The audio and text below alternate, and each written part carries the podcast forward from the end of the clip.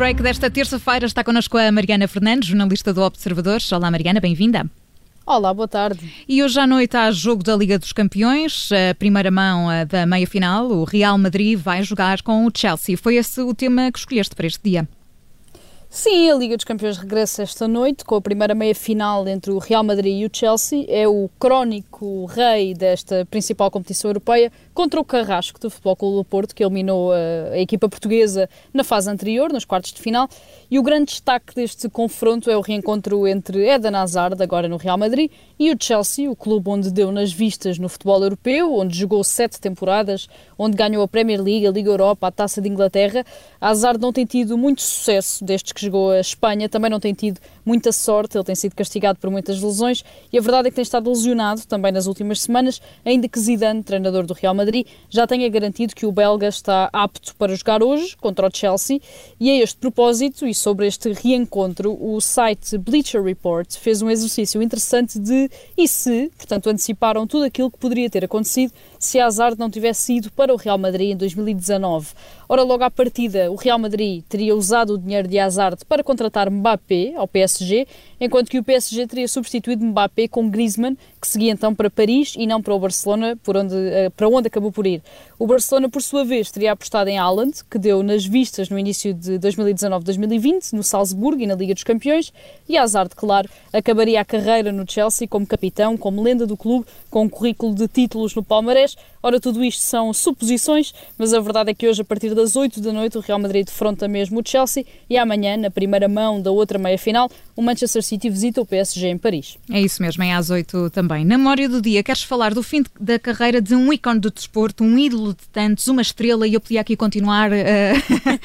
mas, mas vamos a isso, Mariana. Qual é a memória do dia? Sim, faz hoje uh, 65 anos que Rocky Marciano terminou a carreira, foi a 27 de abril de 1956 e é engraçado porque todos nós conhecemos este nome, como tu disseste, reconhecemos este nome como o de um pugilista famoso, pugilista importante, mas não temos bem noção do quão importante foi a carreira de Rocky Marciano.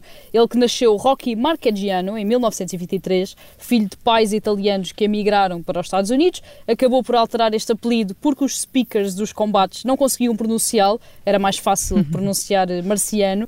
Esteve da Segunda Guerra Mundial ao serviço do exército norte-americano e só em 1946, portanto depois depois de regressar a casa no final da guerra, é que começou a carreira no boxe, primeiro como amador e depois como profissional. Acabou por se tornar um dos melhores de sempre, é ainda hoje o único campeão mundial de pesos pesados que nunca perdeu qualquer disputa pelo título. Em seis combates pelo título mundial, ele ganhou todos tem ainda uh, também o maior número de combates ganhos por KO, portanto ganhou quase 80%, 88% aliás, de todos os combates que disputou ao longo da carreira por KO é mesmo considerado um dos pugilistas mais duros de sempre, digamos assim, num combate. Ele chegou a enviar um adversário para o hospital, Carmine Vingo, que ficou internado depois do combate, que tinha cerca de 50% de chances de sobrevivência, que recebeu até a extrema unção de um padre no hospital, ainda que depois tenha recuperado e tenha até ficado amigo uh, de Rocky Marciano. Ele que acabou então a carreira neste dia aos 32 anos, com um registro de 49 vitórias para zero derrotas, portanto uh, foi completamente invencível durante toda a carreira. Ainda tentou regressar alguns anos depois, eh, mas depois de treinar pela primeira vez em 4 anos, percebeu que já não tinha capacidade física para alguma vez voltar à competição. Acabou por morrer novo, na véspera de completar 46 anos, num desastre de avião, mas deixou-nos esta memória quase coletiva que todos temos, nem que seja pelo facto de ter inspirado a personagem Rocky Balboa, interpretada em vários filmes por Sylvester Stallone, que ainda todos associamos ao boxe e à ideia que temos deste desporto. Exatamente, uma autêntica lenda. E o número do dia é o 33.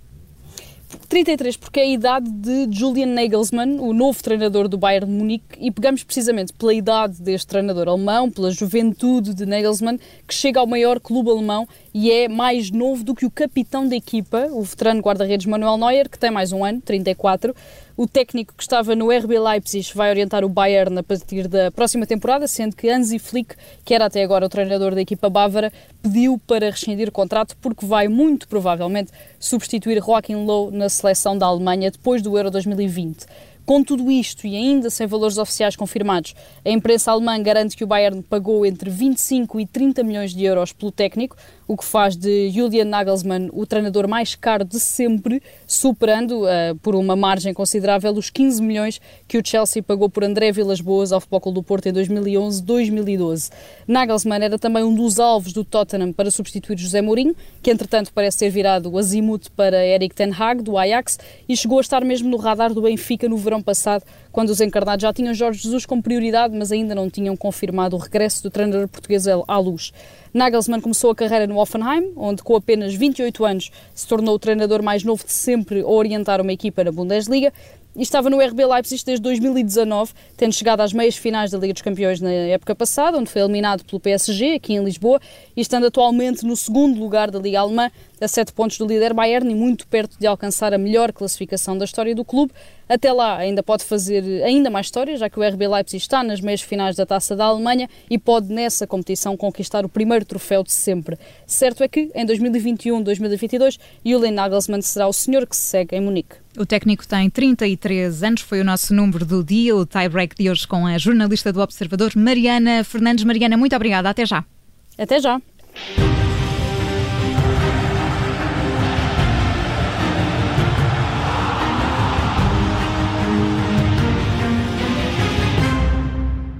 Radio